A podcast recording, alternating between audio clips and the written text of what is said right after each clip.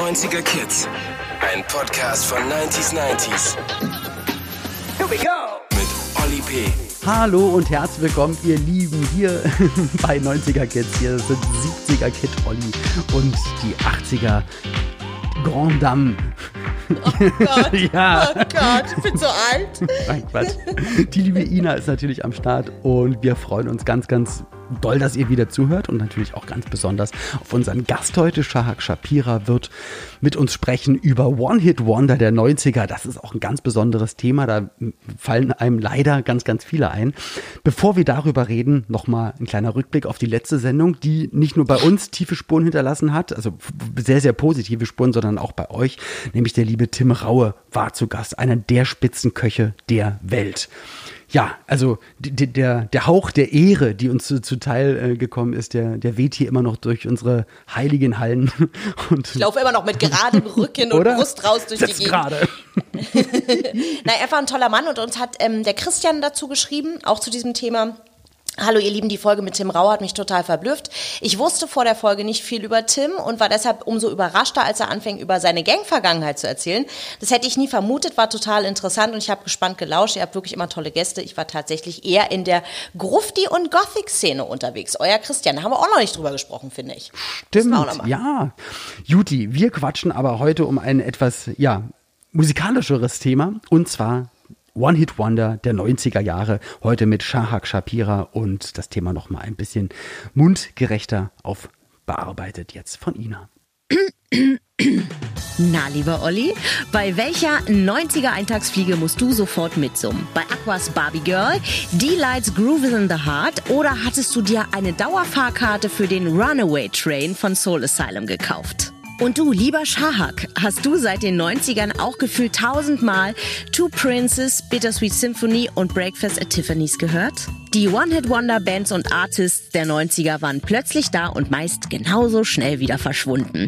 Ihre Songs haben sich aber für immer in unser Musikgedächtnis gebrannt. Ob wir wollen, Ice Ice Baby oder nicht. Ice Ice Baby, das ist auch ziemlich cool. Aber erstmal, Hello Baby, hallo Shahak, schön, Hallo, dass du da bist. Hey.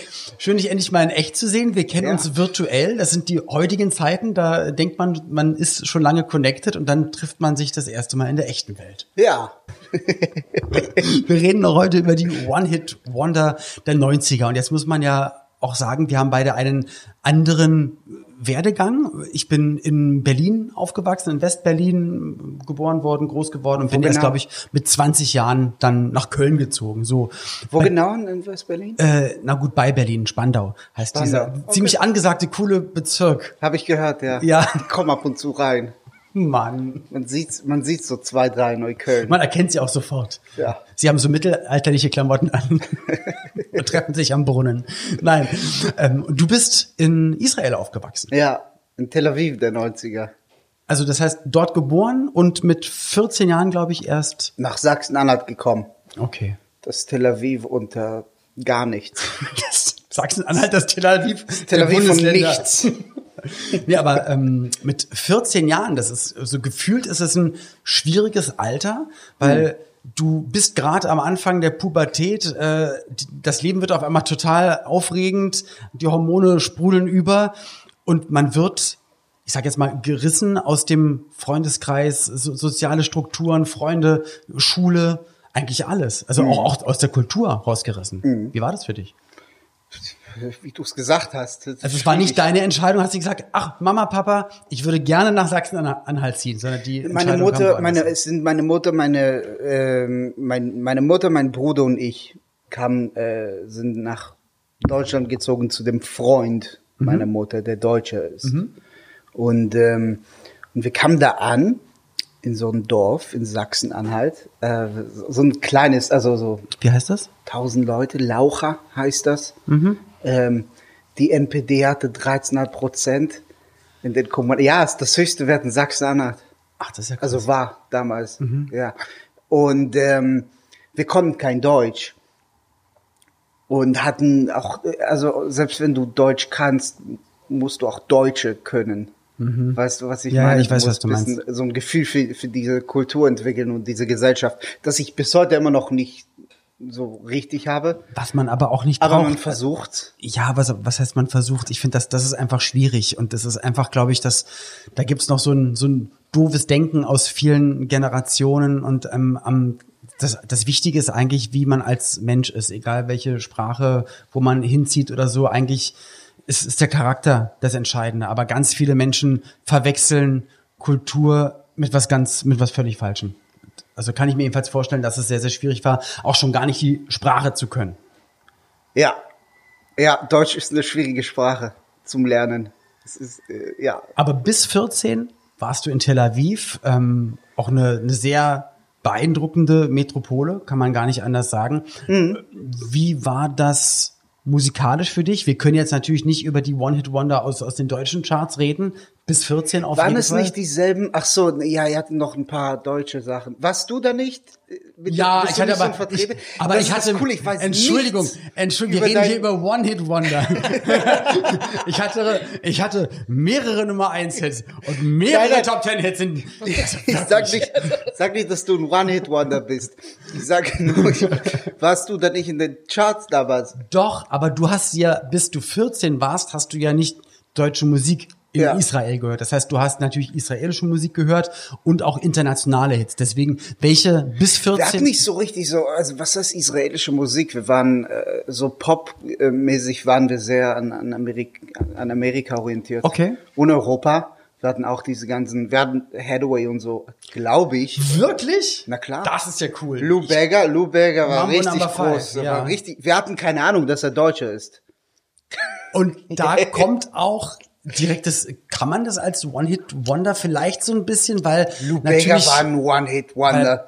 ich glaube, da, da, danach gab es noch mal I Got I Got a Girlfriend Everywhere oder sowas, aber das war bei weitem nicht so erfolgreich. Ich glaube, er war damals sogar für einen Grammy nominiert. Das war, also das war dann wirklich ein Welthit. Genau, Lou Bega, Mambo Number Five. Aber war das dann schon eine Zeit, wo du selbst in der mit 14 geht man nicht in die Disco. Das heißt, dein ganzes Partyleben, also Tanzen zu Musik, das hat dann eher in Deutschland stattgefunden. Ja, na, in Israel war es in den 90ern schwierig mit Diskos.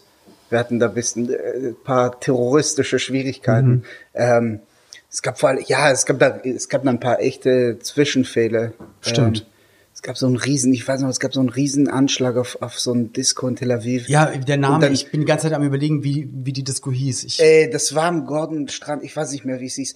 Ähm, aber auf jeden Fall ähm, durften dann quasi alle Kinder Israel, also alle Eltern haben gesagt, ihr geht nicht raus, dürft nicht rausgehen. Das war, hat das Partyleben ein bisschen, war ein bisschen wie Corona im Prinzip, für, aber ich mit, wollte gerade sagen, nur mit, Mit mit, menschlicher absichtlich Gewalt. schlimmen Ja. menschlicher Gewalt, genau, und jetzt ist es ja anders. Und dann äh, in Deutschland, wir hatten nicht so, also es gab Diskos, aber nicht so auf dieser Art. Es gab ähm, Dorffeste. Dorffeste, okay. Ja, da gab es nicht so viel äh, so coole One-Hit-Wonders aus den 90ern. Okay. Also ähm, Vanilla Ice haben die da nicht gespielt, auf jeden Fall.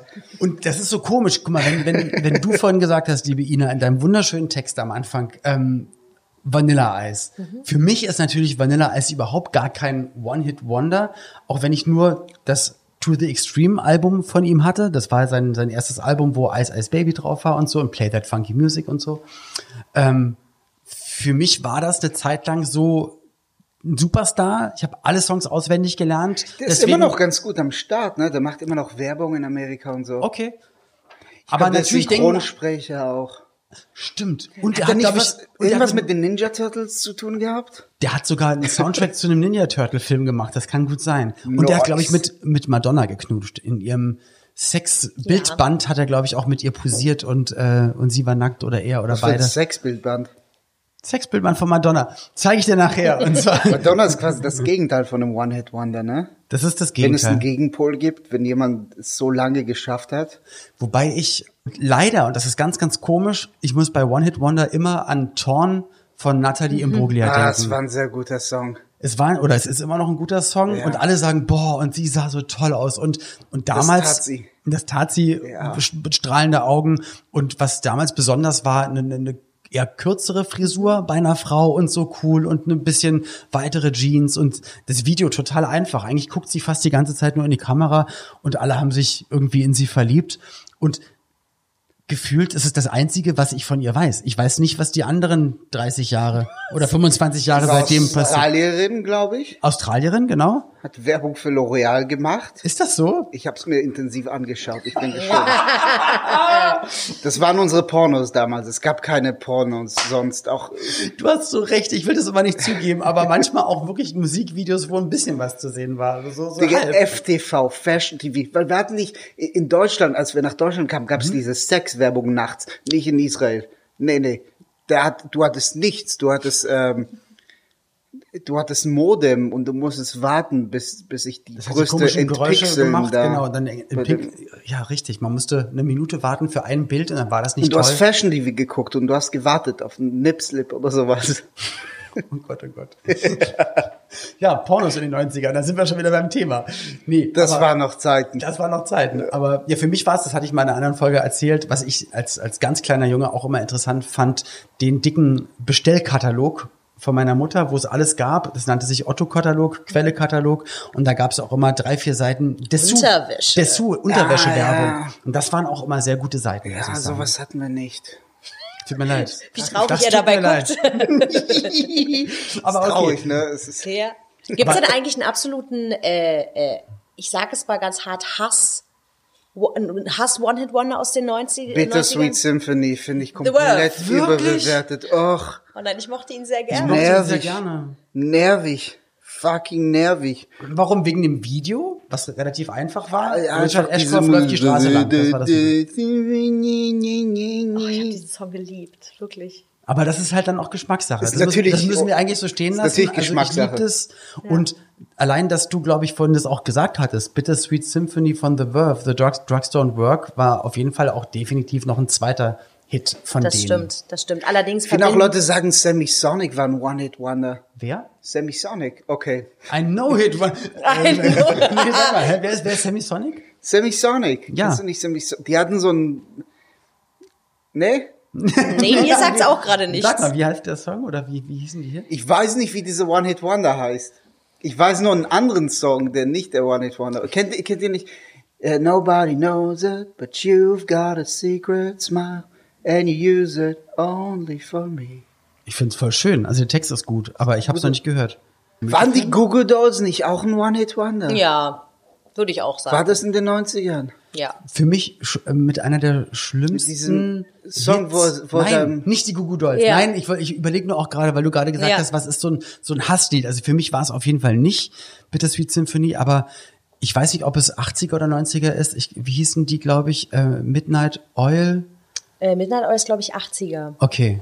Also für mich ist, äh, um auf, äh, also ich finde, das- es gibt nichts Schlimmeres als Fool's Garden und Lemon Tree. Es Wirklich? gibt nichts Schlimmeres. Das kenne ich gar nicht. I Nee. wonder how, Ah Gott, why. ja, schrecklich. Ich, oh, Was? Das, also äh, wenn das irgendwas, es gibt ja tatsächlich noch den einen oder anderen Radiosender, der sich so ein bisschen auf Goldies äh, spezialisiert hat. Und wenn ich im Auto sitze und dieser Song läuft, ich, es kommt eine Aggression in mir hoch. Es ist unfassbar, den kann ich nicht ertragen. Also es sind Freunde von mir. Ich mag sie sehr Oh gerne. nein, ich, ich das tut mir durfte so auch den Song schon mal leid. gemeinsam mit ihnen performen. Ich durfte sogar einmal mit Ian Böhmermann zusammen ein, eine Parodie auf diesen Song äh, performen. Das hat sehr viel Spaß gemacht, weil ich Okay, den Song also- sehr, sehr gerne mag. Also bist du einfach subjektiv. Ja, total. Äh, da, das ist klar. Und ähm, der Song wurde, und nur um einen kleinen Fun-Fact zu diesem One-Hit-Wonder zu erzählen, am Anfang von Fool's Garden ist ja dieses, dieses Geigengezupfe und dann gibt es das Geräusch von einem Glas auf dem Glas, Boden. genau, das ist der Anfang. Und DJs wurde damals in der Disco gesagt, sie dürfen erst den Song danach starten, weil sich ab einem bestimmten Zeitpunkt, als das ein paar Wochen in den Charts war, haben das irgendwann alle Disco-Besucher aus Spaß gemacht. Immer, wenn diese Stelle kam am Anfang und ein Die DJ das, haben die alle Gläser mit Absicht auf den Boden gemacht. das sozusagen den, den, den Okay, das ist natürlich. 500 Euro Schaden und nochmal. So, deswegen, okay, aber gut, das ist, ich meine, wahrscheinlich hat das deswegen auch des, des Öfteren immer One-Hit-Wonder gegeben, weil der Song hat viele abgeholt oder meistens war es ja dann eher nicht die Band, sondern viele fanden den Song gut, aber dann halt auch andere, so wie ihr gerade sagt, nee, das war der absolute musste Hass. den auch in der Schule singen. Auf Wirklich? Note. Okay. Ich meine, eine ziemlich fortschrittliche Schule, muss man sagen, ne? Dass man sowas Modernes singen äh, konnte, aber Je war nachdem, furchtbar. ne? Ja. ja. so.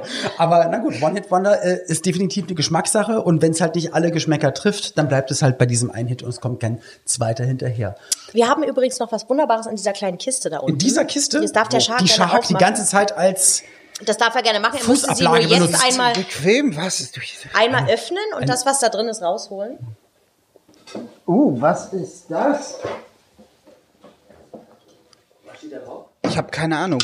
Lucy, Lucy Electric? Lucy Electric. Das war ein, Mädchen? Ist das, ja, das ist ein, ein Hit aus den 90ern. Kennst du das? Weil ich ein Mädchen bin. das äh, wirkt hier wie, wie so ein, wie so ein Porno, äh, so Ist aber dreckig, hey süßer, explosive. Single. Aber ich kenne das, was du beschreibst. Den Song kennst du, weil ich ein Mädchen bin. Ja. Okay, das war nämlich ein, ein Riesenhit.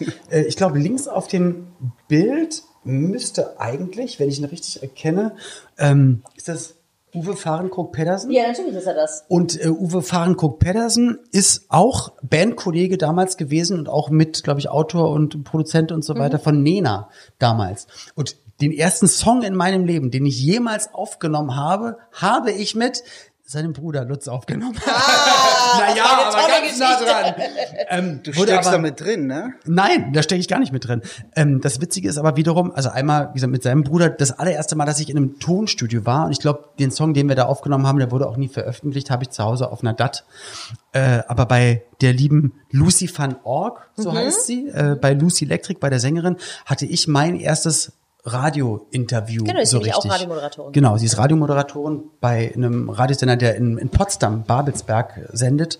Und das fand ich selbst dann so aufregend, weil da sitzt jemand, der mich interviewt, aber ich kenne diese Person und fand den Song cool. Mhm. Und deswegen, ja, aber natürlich, Hey Süßer war die Follow-up-Single, war dann nicht mehr so erfolgreich.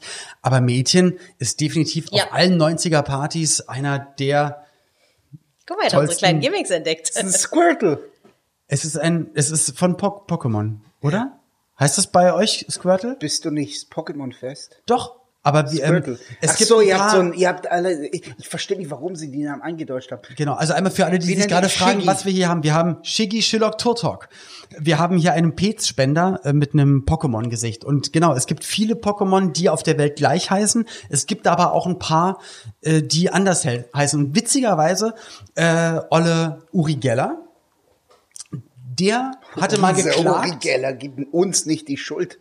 Nein, nein. Aber ähm, Uri Geller hat damals geklagt gegen Nintendo, weil die wollten, es, weil es, es gibt, ah, Es gibt Kadabra, diesen, Cadabra und der hat Löffel in der Hand. Fuchs mit den Löffeln, ja. Genau, und, und der wollte nämlich nicht, und das sollte, glaube ich, damals auch ihn in die Richtung gehen und, und äh, er Und da hat wollte Uri. Geller gesagt, nicht mit mir. Ich Nicht bin mit der mir. einzige Löffelverbieger. Löffel Richtig, sind genau. sich. Also Aber hat das- den Pokémon verklagt. Ich, ich glaube irgendwie so. Aber nur machen- wegen Uri, also irgendjemand fand ihn halt toll und weil es so ein magisches Pokémon sein, sein sollte, genau. Kadabra, du kennst die ganzen Namen wirklich. Das ist echt Na klar, Cool. ich bin ein riesen Pokémon-Fan. Ich durfte ein paar Ich Jahre liebe die Pokémon. Pokémon-Tournee in Deutschland moderieren. Da sind wir mit, mit einer Du Bühne hast es durch nicht Deutschland. verdient. Das, ist, Ich hab das halt- finde ich, hab aber auch. Blattgrün-Edition, äh, Feuerrot ähm, und also ich habe äh, ich habe auch viele Editionen mit meinem Sohn oder für meinen Sohn dann durchgespielt und dann auf der Bühne dann ganz neue Editionen präsentieren dürfen. Und wir hatten auch immer Kostümwettbewerbe gehabt und, und die ganzen Pokémon-Fans, die da waren, die kamen als, mich wütend. Ich bin so neidisch. wieso? Weil das, das, das ist mein Traum, was du gerade beschreibst. Wir können es doch trotzdem machen. Nee, aber Pokémon auch keine Zeit. Aber zurück zu den One-Hit-Wondern. Ähm, okay, aber die CD Lucy van Org, hatte das noch eine besondere Bewandtnis, dass ihr uns die hier hingelegt habt in Nein, die Box? ähm, oder um nur äh, auch drauf einfach, zu kommen? Äh, um auch noch mal so ein bisschen, äh, äh, noch mal so ein deutsches One-Hit-Wonder, äh, zumindest deutschsprachig auch ähm, äh, äh, zu zeigen. Und ich glaube, das war relativ, ähm, relativ, äh, ein relativ wichtiges äh, One-Hit-Wonder. Also auch, glaube ich, für eine Generation gerade in Deutschland. Vielleicht kommen wir da ja auch mal so auf eine Frage zurück, wie das Aber da hast du Ne? gerade recht, also ich finde nämlich, was, was Blümchen trotzdem in Deutschland geschafft hat, auch wenn man sagt, ja, das war Techno und, äh, Mhm. und so weiter und so fort, oder auch bei Mädchen, ja, das war ein One-Hit-Wonder-Pop-Song, aber dann auch die Spice Girls mit Wannabe, Klar. haben wir auch mal in einer anderen Folge darüber Die geredet. Spice Girls waren dass- kein One-Hit. Nein, nein. nee, Oliver nee, Petzold hat- nein, das meine ich doch auch gar nicht. Nein, aber diese Songs, das ähm, auch gerade von Frauen oder auch Tic Tac Toe in Deutschland als Band, das was auch kein One Hit Wonder ist, aber das zum Beispiel Songs wie zum Beispiel dieser One Hit Wonder für eine Generation, für ganz viele Mädchen so ein ähm, ein, ein sehr positives Aufbruchsignal Ja. gegeben haben, dass es halt nicht nur Boygroups und männliche Acts gab, sondern auch junge Mädchen, die ein bisschen Frauenpower hatten. Auf alle Fälle. Wie hast du das beobachtet, wenn ich fragen darf? War es das? ja, Ja, ich schätze mal schon. Ich glaube, ich glaube, viele Frauen waren damals immer noch gezwungen, sich da, da, da, da, gewissen Themen zu halten in ihrer Arbeit und mussten immer so, waren immer torn von den, von der Art, wie Männer sie behandelt haben, mussten sehr passiv sein. ja, aber ich glaube, und deswegen war es halt wichtig, dass dann sowas. Aber ich glaube, es wie, ich glaube, das wie, reflektiert immer den Stand der Gesellschaft quasi. Genau, und ich glaube, in den 90ern hat, br- brach das wirklich langsam ähm, durch Frauenrechtlerinnen wie Alice Schwarzer und andere Sachen auf eine eher konservative Art und Weise und auf eine sehr Haut harte, drauf Art Haut drauf Art und Weise, Bands, aber auch ja. dann definitiv auch kreativ durch, äh, und wenn es Popsongs waren und auf einmal ähm, Mädchen oder eine Sängerin auf Platz eins der Charts war, die halt nicht nur von Liebe singt, sondern ein bisschen frecher war. Also glaube ich schon, dass das geholfen hat. Ja, wobei es immer wieder, also es gab da immer so Dinge, also wenn du überlegst, was damals so inakzeptabel war äh, und wie es jetzt wäre. Damals, Ich weiß also noch, so, so Christina Aguilera, ich habe ich hab oh, so Videos, die fast verboten drüber, waren, weil über, sie über Dirty. ja, Ja. über Dirty, genau. Dirty, wie, wie wir alle schockiert waren, weil es, war hat- so die abgefuckteste, weil sie hat getanzt und sie hatte diese merkwürdige ja, ja. Hose an, die, Ja, ja. die nicht wirklich eine Hose Und die war. aber Tänzer sie- ganz nah an ihr dran Sie, und sie hat, so. sie ist zu früh zu Ende gegangen, die Hose. Und ja. dann, Ein langer Gürtel. ja, und da war ein Rapper, das fanden alle inakzeptabel. Ein Rapper, Redman noch dazu. Mm Und, und jetzt ist es schon, jetzt hast du alle komplett nackt und es ist allen schon egal. Früher war auch in den 90ern Ingo Ja, weil Appelt, jetzt, weil jetzt alle machen können, was sie wollen. Dirty war sogar in, in Thailand, ähm, durfte es nicht gezeigt werden. das. Video. Ja. aber ich meine, so konntest du damals schaffen, dass alle über dein Video reden. Natürlich ist das Marketing, was anderes ist es ja eigentlich nicht. Aber Ja, das war, weißt du noch, wo sie sich alle, wo sie alle rumgeknutscht haben? Madonna, Britney, Britney- und Christina. Und alle waren so, so geschockt. Wie- wie, wie können können sie nur, machen? wie können sie sich küssen im Fernsehen, diese Lesben, das und, und dann nicht. kam nämlich sogar dieses Tattoo-Duo. Waren das Ja, Ja, äh, diese zwei, zwei Mädels. Russinnen. Ja, zwei richtig. Russinnen und die das nämlich dann auch durchgezogen haben und Ja. ähm, Ja. vielleicht auch da aufgesprungen da hat sind. sich die Lage in Russland zum Beispiel gar nicht geändert. Das ist, das ist so geblieben. Du, in Russland ist es halt einfach so, da gibt es keine Homosexuellen. Sagen sie immer. Offiziell nicht. Ja. ja. Sind die nicht auch tatsächlich Tattoo damals auch vor Gericht gezogen worden? Ja, wegen irgendwie und durften es- irgendwas nicht machen. Sie durften Ja. sich nicht mehr küssen. Ganz, ganz Ja. weird und schrecklich. Ja, weil im ersten Video haben Ja. sie miteinander rumgemacht und das war, das war Ging für, in, das war Indiskutabel, inakzeptabel. Ja, aber auch, auch Ingo Appelt früher war der erste Comedian in Deutschland, der in einem Bit Ficken gesagt hat. Wenn du dir jetzt Songs in Rap und in allen Bereichen oder Sachen, es, es wird, früher gab es einen Index. Ich weiß noch in den 80ern, als, als ich, ich hatte auch mal eine ganz kurze Zeit Eminem lang war mega, also das war richtig krass. Eigentlich Was dann, er- was er gesagt hat Ja. und was er dann ich meine wir sagen dann irgendwann Kunst darf alles Kunst Mhm. darf alles sagen aber ich weiß in den 80ern haben sie glaube ich manche Songs oder Alben von ich sag die Ärzte oder so äh, das war dann auf dem Index es Na durfte klar. nicht mehr verkauft werden und so was das natürlich noch cooler macht irgendwie diese Musik zu bekommen Ja. Ja, wobei hier wurde nicht so viel zensiert wie in Amerika wahrscheinlich. aber das in Amerika ist es echt strange dass ja ich glaube sogar Fernsehsendungen zeitversetzt aufgenommen Das war auch werden zeitlang ein Unterdrückungsinstrument. Also, weil Hip-Hop war ja, kam ja bis auf Vanilla Ice und ein paar Und andere Eminem, ja. Ausnahmen, Ja. Ähm, kam das ja aus, aus, aus, aus aus der schwarzen Kultur. Und, ähm, und ich glaube, man hat halt äh, Zensur äh, sehr oft benutzt, um, um einfach die, diese Leute vom Markt zu verdrängen. hat aber eigentlich das von dem Gegenteil. breiten Publikum. Ja, aber hat eigentlich das Gegenteil irgendwie bewirkt, weil ich glaube, in der Zeit 15, 16, wo ich mir bestimmt auch sehr viele One-Hit-Wonders gekauft habe, ähm, Früher hat man sich ja nicht nur den einen Song runtergeladen, wie es heutzutage ist, 79 Cent und du hast dann diesen einen Hit, sondern man hat sich das Album gekauft und hat Also sich ich habe das immer nur die Singles gekauft. und du hast dir nur die Singles geholt? Ja, deswegen, Oh. das finde ich total lustig, weil es stehen die, also klar, es gab, es gab Bands, wo man Alben gekauft hat, also Backstreet Boys Deswegen oder sind irgendwas, viele, viele One-Hit-Wonder, die ihr hier auf der Liste habt oder nur, die du. Nur meinetwegen, weil ich nur die Singles gekauft habe. Das ist strange, weil für mich Ja. habe ich die ganzen Alben und deswegen ist es für mich dann immer kein One-Hit-Wonder, weil ich dann immer das Album auch gut fand. Ja. Von daher denke ich immer so, hä, der hatte doch mindestens zwölf tolle Songs gehabt.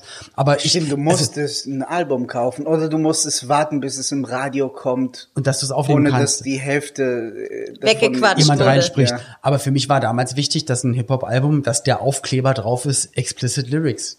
Ja. Ohne den Aufkleber wusste ich, das kann jetzt kein gutes Album sein. weißt du? Komm, habt ihr noch ein bisschen Input? Ja, genau. Äh, Ähm, es gibt es gibt noch einen, den ich äh, den ich wirklich super finde, und zwar Deep Blue Something Breakfast at Tiffany's. ja, Breakfast at Tiffany's. Ähm, ich kann genau auch nur diese Stelle auswendig. lustig, nicht? Ich weiß nichts anderes vom Text. Ich weiß auch nicht, wovon es handelt. Ich weiß, es gibt einen Film, der heißt Breakfast at Tiffany's. Mhm. Handelt der Song vom Film? Oder kennt er wirklich jemanden? Oder ist es vielleicht auch egal? Ist es, ja, also es ist tatsächlich, äh, hat es nichts mit dem Song zu tun, soweit ich weiß, Okay. ne? äh, mit dem Film zu tun, ne? Das ist völlig, äh, völlig ab, abgesetzt davon. Okay. Und hatte 95 Durchbruch und lief aber auch, äh, also jahrelang noch. Das ist halt auch so Der eins von diesen. Ja, One-Hit-Wondern, na klar, aber die die- bis heute wirklich angehalten haben. Und zwar so krass, also das ist jetzt nicht wie zum Beispiel, tatsächlich ist Fool's Garden Lemon Tree eine Sache, die hörst du wirklich noch selten. Es sei denn, da musst du schon sehr explizit einen Radiosender anmachen. Aber Breakfast at Tiffany's hörst du immer mal wieder irgendwie. Okay. Also. Ich finde aber, um mal ganz kurz über das Thema generell zu reden, One-Hit-Wonder, es ähm, wird ja immer, es ist so ein bisschen negativ behaftet. Aber es ist doch nichts Negatives, dass man Mhm. Einen einen, Welthit hat. Nur für den Künstler halt, ne? Ich glaube, es ist schrecklich für einen Künstler zu wissen oder eben nicht zu wissen, aber also dieses Gefühl zu haben, dass er seinen Zenit überschritten dass hat. jetzt Zenit schon meistens direkt da war und dann halt vielleicht dann nicht Mhm. dass er nie kommt. wieder dieses Level bekommen wird. Das kommt dann drauf an, wie man damit umgeht, wahrscheinlich. Auf der einen Seite kann man sagen, okay, es versuchen wahrscheinlich jeden Monat Zehntausende Acts an den Start zu kommen und man hat es dann aber geschafft. Und Ja, aber sobald du es geschafft hast, reicht es nicht. ist das so? Ich, Für bei mir ist es immer, Menschen ist es so. aber ich, bei mir ist es komischerweise, muss ich, also um wieder mal, um wieder mal von mir zu reden, ist es so, dass ich habe eher so so so eine Bucketlist, so so kleine Goals, wo ich mir so manchmal denke, ach cool, habe ich das auch mal erlebt, äh, irgendwie zu Gast in einer Sendung oder oder mal Theater gespielt oder ja, mal das du bist, und das, du aber bist dann ein ist Typ, der anders tickt. Du bist ein sehr positiver Mensch, der weiß, wie man glücklich wird mit dem, was, was man tut und was man ist. Weil man sich nicht darüber äh, identifiziert, dann einfach über Erfolg oder über in Anführungsstrichen Du hast andere Erfolg. Prios Genau. im Leben, ja. Äh, Das äh, kriegen nicht alle hin. Aber trotzdem ist doch One Hit Wonder eigentlich nichts Schlechtes, weil Ah, ich glaube aber bei dem One-Hit-Wonder ist es ja so, dass die Leute glauben in dem Moment, wo sie diesen großen Erfolg haben, dass Das jetzt weiter. richtig losgeht erst. Es ist ja, das ist kaufen ja sich das, zwei Häuser, vier ich glaube, Autos. es kann für einen Künstler schrecklich sein. Ja. Ja, okay. Weil er, äh, die Gründe, warum du ein One-Hit-Wonder wirst, können sehr unterschiedlich. Es kann sein, stell dir vor, du wirst ein One-Hit-Wonder mit einem Stück, zu dem du gar nicht stehst. okay. Oder ähm, ich muss immer, äh, das ist kein, das ist gerade mal 2000 und nicht mehr 90, aber Butterfly von Crazy Town. Richtig, das ist Anfang 2000. Oh, aber großartige Nummer. Ja, ich liebe es. Ja. Aber was man nicht war, das ist, warum ist das ein, ein Hit geworden? Wegen dieses, ähm, Das Gitarrenriff am Anfang und Gitarrenriff. der Beat ist ziemlich cool. aber weißt du, wo, von wem das Gitarrenriff kommt? Äh, von den Red Hot Chili Peppers. Ist das so? Die war nämlich, Crazy Town war ein Vorband von den Red Hot Chili Peppers Okay. auf Tour. Und es gibt einen Song von den Red Hot Chili Peppers, Pretty Little Ditty, ist fünf Minuten lang. Okay. Und an irgendeiner Stelle kommt das dieses dum, dum, dum, dum. Und dann kamen diese, äh, diese Crazy Town Leute, Ja. haben das gesampelt und darauf so einen Und ein sehr weißen Beat, Achsenrap drauf gemacht. Ja. Äh, und das ist alles, das ist ihre Karriere. Du, was ich meine? Ihre ganze Karriere ist ein, Ist ist, ein das, was, ja. was, was Flea von den Red Hot Chili Peppers so äh, unabsichtlich gemacht Ja. hat. Und das kann, ich glaube, äh, es kann, also wenn du äh, von der Perspektive des Künstlers denkst, kann es für Kann dich schrecklich sein. sein. wenn du dir überlegst, ach, Oder wenn es so früh kommt wie Aaron Carter, Crush Ja. on You, war ein Riesenhit, weil die Nummer ist einfach jetzt nichts nicht, mehr. Ist, ist jetzt auch nicht so der Ihr mega, wisst ihr, was mit Song. Aaron Carter jetzt ist? Es gab so einen Vice-Artikel darüber. Der macht jetzt Gigs in mexikanischen Restaurants und irgendwelche ähm, Frauen mittleren Alters können VIP-Ticket für 120 Euro kaufen. Dann dürfen sie in seinen Trailer rein und mit ihm so auf unangenehme Art äh, so ihn anfassen und so. Weil seine, bei Aaron Carter, seine ganze Familie hat ihn ja, also sein Vater hat ihn abgezogen, Ja. irgendwie sowas. Ähm, es kann sehr, ich finde, es kann schrecklich sein. Das ist Künstler. he- heftig und der hat das, glaube ich, der hatte sein Zenit mit acht oder neun Genau. oder zehn, wie alt Ja, er war. Genau. Das Und er krass. war sich, glaube ich, sicher, er wird in die Fußstapfen seines Bruders, seines Bruders treten. oder wenigstens solange es die Backstreet Boys gibt, Ja. noch immer irgendwas dann nebenbei Ja. machen. Und überleg mal, wie scheiße es ist, wenn es schon mit acht und den Rest deines Lebens versucht, versuchst du irgendwas hinterher zu eifern. Ja.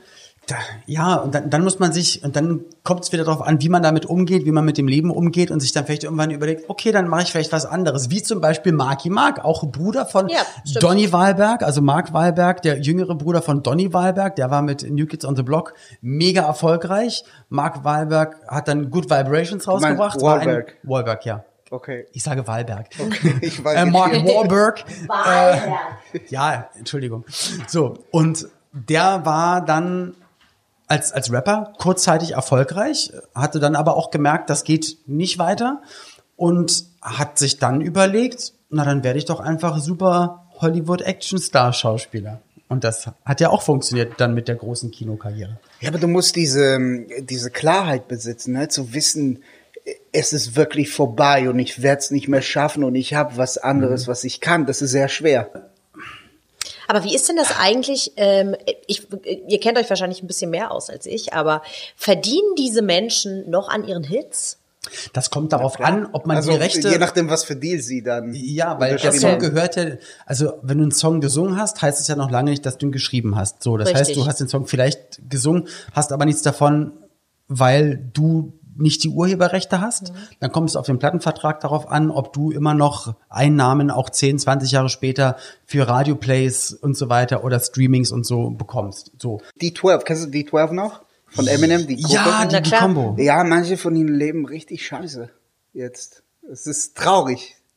Weil, ja, wo, woher soll man es wissen? Woher soll man es denn am Anfang wissen? Gerade bei, den, bei dem wichtigsten Vertrag, meistens der erste Vertrag, weiß man das alles noch gar nicht und vertraut einfach den Leuten. Und man denkt sich, hey, er ist Plattenmanager, warum soll er uns abziehen? Ja. Naja, weil er Plattenmanager ist. Ja, ne, du hast auch keine scheiße. Ahnung. Oder Ja. du hast Leute, denen du gerade vertraust und die das komplett missbrauchen. Wie bei Aaron Carter oder Joe Jackson oder solche Leute.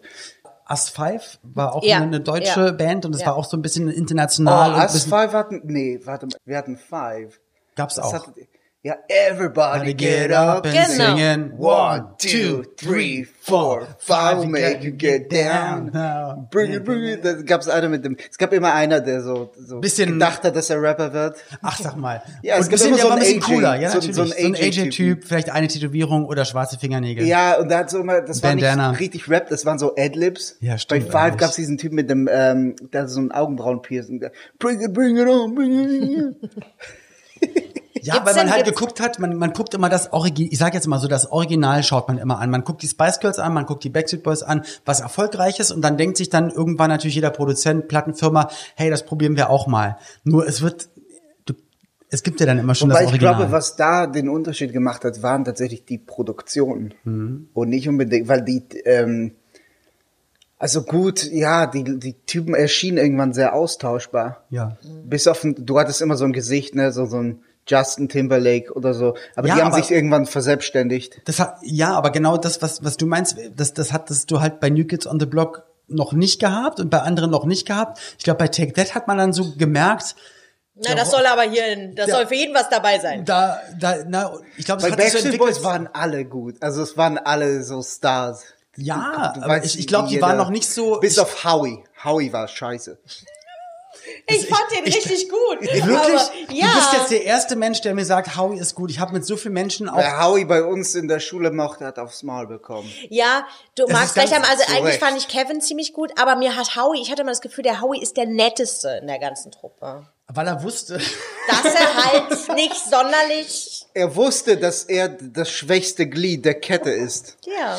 also wir, wir, wir treten wahrscheinlich gerade ganz vielen äh, Backstreet Boys Fans äh, zu nahe, aber ich habe das auch Es waren nur- keine Fans. Wer Howie mochte, war kein Fan. aber ich ganz oft Er hat so, diese Band Der zurückgehalten. Shark disst mich. es gab auch mal Zeiten, ich glaube, dann war nur Howie auf Promotour in Deutschland, auch bei Ja, das kann ja nicht und so.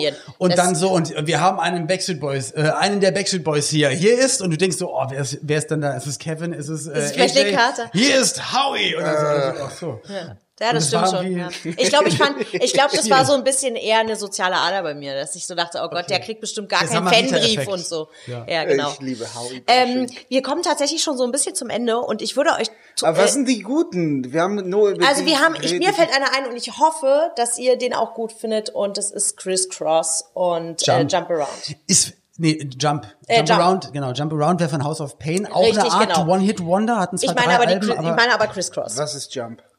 Jump, jump, the make, the make it, jump, jump, and then make it, make it. Ach so, jump, und das andere ist Jump Around. Cross. Das ist Jump Genau. Okay. Hätte man zusammen. Äh, äh, Das kann man können. Ja, ja, genau. Äh, Chris Cross für mich halt wie, wieder auch kein One-Hit-Wonder, weil ich natürlich das Totally Crossed Out Album Okay. hatte und komplett auswendig Okay. gelernt hatte. Von daher war wieder, war wieder jeder Songs von denen ein Hit.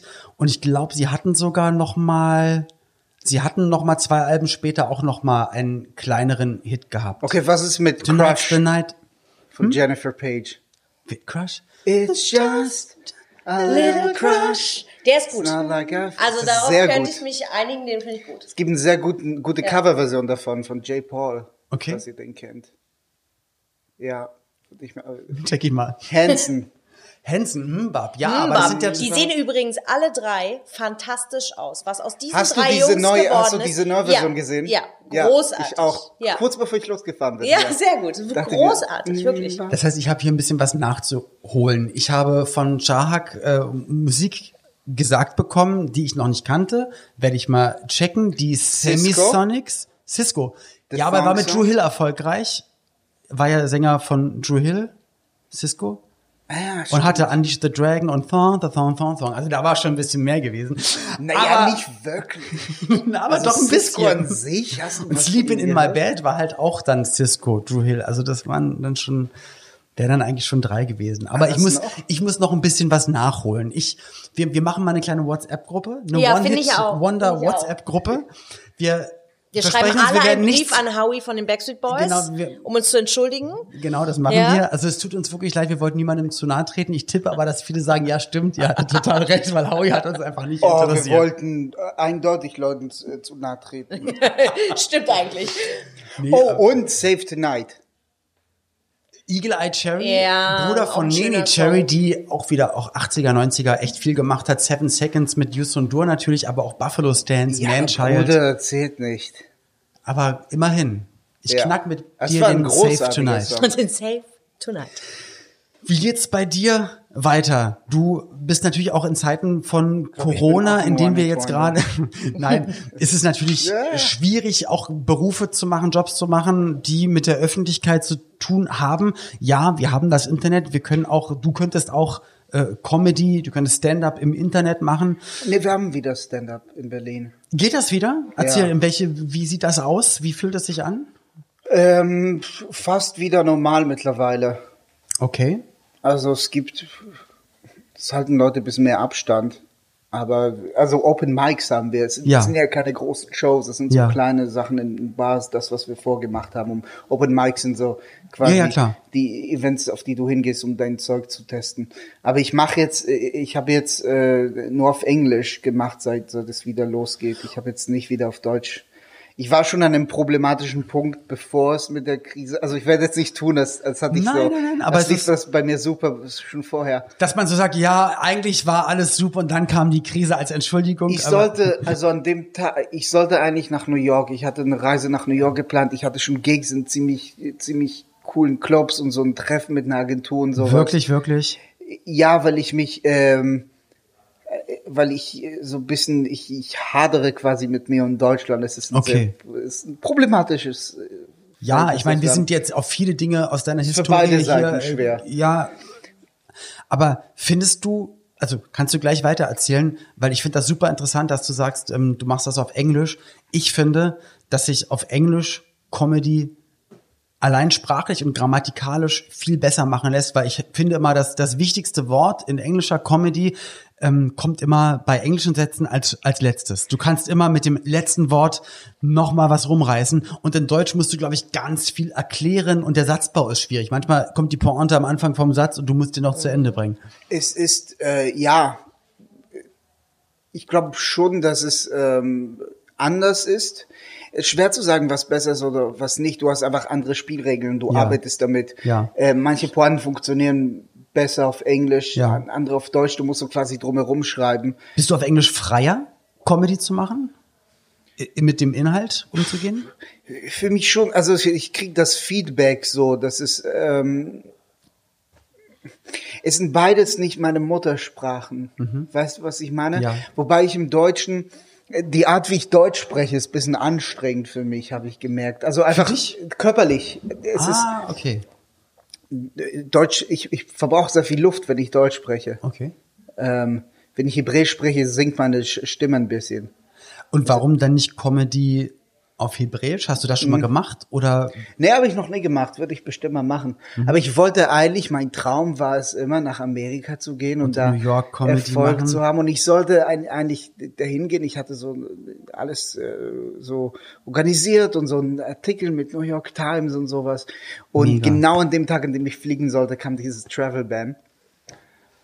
Und jetzt, selbst wenn es jetzt wieder aufgehoben werden würde mit allem, was da passiert, das dauert seine Zeit, bis da auch wieder alles. ja, aber ich habe, ich hatte auf jeden Fall so, ich, ich war so einem Punkt, an dem ich jetzt auch bin ähm, mit deutscher Comedy und, und mit meinem Leben hier, ähm, wo ich bisschen so in der Luft hänge.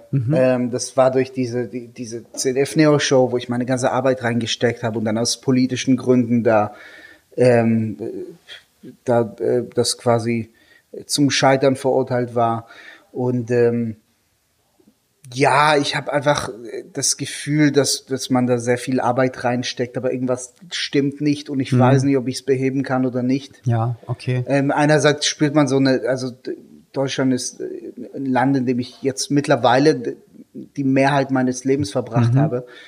Ähm, Aber es ist bis jetzt kein Perfect Match für dich vom Gefühl. Integration ist schwieriger, als man denkt. Also äh, auch wenn man denkt manchmal, äh, oh ja, es klappt, es ist, man ist hier so lange, aber man merkt immer wieder, es gibt immer wieder diese Fälle so, ach, irgendwas stimmt nicht und da ist niemand dran schuld oder so. Es ist keine, ähm, die Deutschen sind unfähig.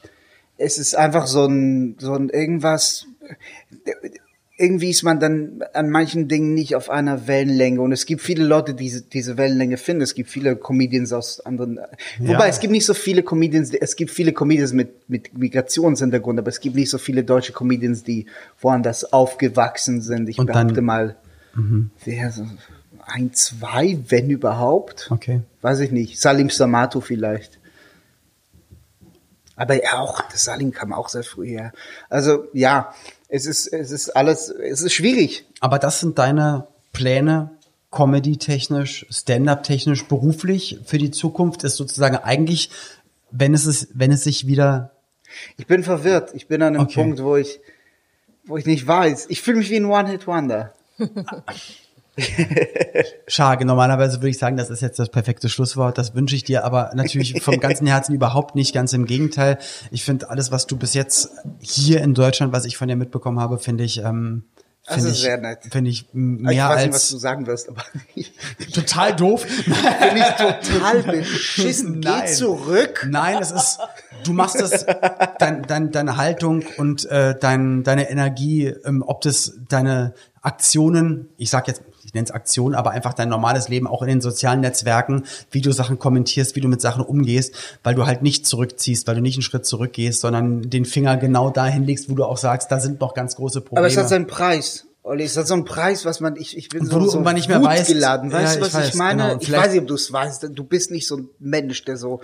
Ich, aber ich, es ich fühle mich überall rein, deswegen ich krieg das, ich kann mir das schon ganz genau Es hat so vorstellen. einen Preis, den du am Anfang nicht reflektierst, aber du bist irgendwann, stehst du da, äh, Anfang 30 und bist voll und mit, überall mit so und little Wut, fires everywhere. Wut, die du nicht, die du nicht richtig ablenken kannst, in die, äh, richtig lenken kannst Ja. in die, in die richtige Richtung und es ist, ja, es fühlt sich nicht so gut an. Vielleicht ist es dann mal wieder mal ein Schritt nicht zurück, aber ein Schritt woanders hin und Guck mal, vielleicht mal deep sich ein es bisschen, geworden sich ein bisschen frei machen. Guck mal, wie deep dieser 90er Podcast Ja, geworden ist. wir Gut, wissen, finde ich. wir wissen nicht, was alles davon noch drin bleibt in der Folge. Vielleicht ist ganz viel nur für uns. Nee, aber lieber Shark, ich wünsche dir wirklich vom ganzen Herzen, dass du da den richtigen Weg findest und ähm, wenn ihr es noch nicht bis jetzt Danke. getan habt, bitte folgt ihm auf äh, Instagram Ding, und in den ja. sozialen Netzwerken, denn ich finde, dass es viel mehr Menschen wie Shark braucht, die die nicht nur klug sind, sondern auch lustig sind, aber auch ähm, eine richtige Haltung haben und äh, Und kauf mein Special. und kauft bitte sein Special German Humor. Ich habe es selbst produziert und dann rausgebracht nach der. Also sein Comedy Special German Humor. Ähm, guckt doch einfach mal bei ihm bei Instagram GermanHumor.de einfach. oder Das German. German-humor.de. Okay. Kann man es kaufen. Wenn man möchte. Es ist gut. Und ich fände es, ich fände es so cool, wenn du, wenn das mit New York doch noch klappt und wenn ich dann mal da bin, dann kann ich irgendwann mal sagen, wenn ich dann, wenn ich am Times Square langlaufe und die Werbung zu deinem Programm sehe und sagen, mit dem saß ich es mal. ist sehr schwer. es ist, es ist sehr schwer. Aber hey, ich- zumindest weißt du was, ich finde, ich finde manchmal ist es cooler, einfach Dinge zu versuchen, auch wenn sie nie klappen werden. Aber du bist auf irgendeinem Weg. Und, und manchmal und ist der das Weg ist das Ziel und vielleicht bringt dich das wieder innerlich oder wie auch immer wieder auf eine Das andere. kann dir Freude geben, weißt du, wenn du Ja. lernst, einfach, das ist, du bist, du bist, du versuchst irgendwas zu machen und das ist für mich manchmal Freude genug, also war es in der Vergangenheit. Stillstand ist der Tod. So sagte auch schon Herbert Grönemeyer in seinem Song Bleibt alles anders. Mit diesen Worten ja möchte ich mal, ja, mich, mich für heute verabschieden von allen Zuhörern natürlich. Machen wir gleich noch, liebe Ina. Und natürlich bei meinem Gast, Ja, danke lieber Shark, danke, dass du mit dabei warst. Und ähm, schön, dass wir jetzt Kumpels sind. Ja, ich freue mich auch. Bis bald. Tschüss. Bis bald. Das war Shahak Shapira, das waren die One-Hit-Wonder der 90er, wobei mir gerade einfällt, äh, ich glaube, rein songtechnisch, bandtechnisch, acttechnisch hätten wir wahrscheinlich noch mal eine Stunde füllen können. Aber das ist kein 90er-Phänomen, aber das ist doch total klar. Ich meine, wenn alle Acts, die jedes Jahr eine CD rausbringen, 70er, 80er, 90er oder heute oder so, oder auch 2000er, 2010er, das unterschlage ich immer. ähm, wenn alle immer noch erfolgreich wären, äh, wie, wie, viel, wie viel Musik muss man denn da hören und CDs kaufen? Das ist ja nun mal klar. Ein paar bleiben immer und viele verschwinden dann auch. Aber das ist ja nichts Schlimmes, weil die Hits, die bleiben einfach und wenn es nur ein One-Hit war, so. Genau, ich finde auch, es ist eigentlich gar nicht negativ, weil überhaupt einen Hit zu erlangen Das musst du erst und irgendwie schaffen. zu starten, musst du erstmal schaffen. Genau. Sehe ich ganz genauso. Genau. Und äh, zu diesen Hits wird natürlich dann auch getanzt in Clubs zu Hause. Ähm, und genau dieses Ausgehleben, wie, wie kann man das schöner sagen, Äh, Partyleben, Ausgehen in den 90ern. Ich glaube, so könnte man das sagen. Über dieses Thema sollten wir uns doch auch mal unterhalten. Hey, das trifft sich total gut, denn das ist das Thema der, oh, geiler Übergang. Äh, ja. Wie du diese Kurve, also diese Brücke Ja. geschlagen hast. Du, das ich, ist die, ich kriege mich nicht ein. die Moderatorenschule der Anfang 2000er. Also, wie gesagt, das Thema Ausgehen in den 90ern, da quatschen wir drüber in der nächsten Folge mit der lieben Anastasia. Die kennt ihr auf jeden Fall. Damals auch bei MTV als Moderatorin unterwegs. Auch ich habe das ein oder andere Mal schon mit ihr gearbeitet vor der Kamera und auf Bühnen. Ob sie sich noch daran erinnert, na, ich bin sehr gespannt. Juti, ähm, wenn ihr Feedback habt, auch noch zu Themen, weil uns sind ja auch spontan immer mal wieder ein paar eingefallen, dann schreibt uns gerne in die App. Das geht nämlich hier alles nur zusammen. Also Feedback da rein, Vorschläge da rein, gerne. Ähm, ja, wie gesagt, in die App und könnt auch immer bei uns bei den sozialen Netzwerken schauen. Ich poste auch immer bei Insta, also auch wenn euch da was einfällt, einfach kommentieren. Ja, verbleibt mir nicht mehr zu sagen, als es hat mir wieder sehr viel Spaß gemacht. Liebe Ina, danke, dass ihr zugehört habt. Wir bleiben und ihr hoffentlich auch für immer und ewig 90er Kids. Also bis zum nächsten Mal. Alles Gute. Tschüss. 90er Kids. Ein Podcast von 90s 90s. Der Radiowelt für alle Musikstyles der 90er. In der App und im Web. 90s90s.de